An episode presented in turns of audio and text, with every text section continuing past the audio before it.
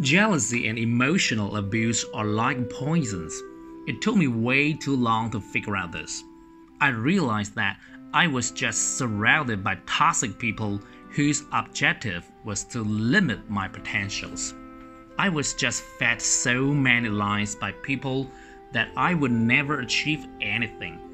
I was so weak and cowardly to push back this kind of harmful judgment.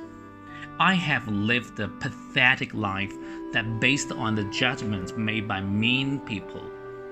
As I grew up, I realized that my life is nothing like that. Some people are just green eyed.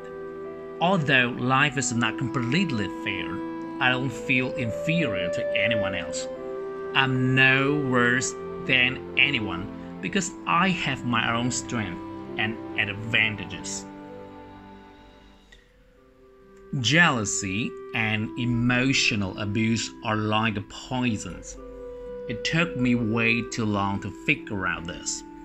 I realized that I was just surrounded by toxic people whose objective was to limit my potentials.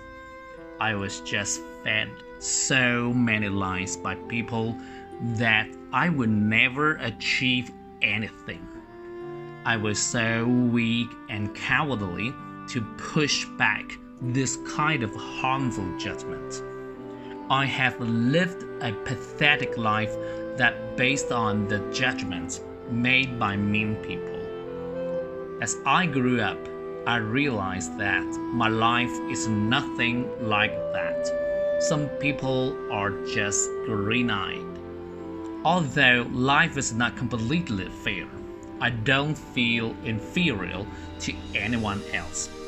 I'm no worse than anyone because I have my own strengths and advantages.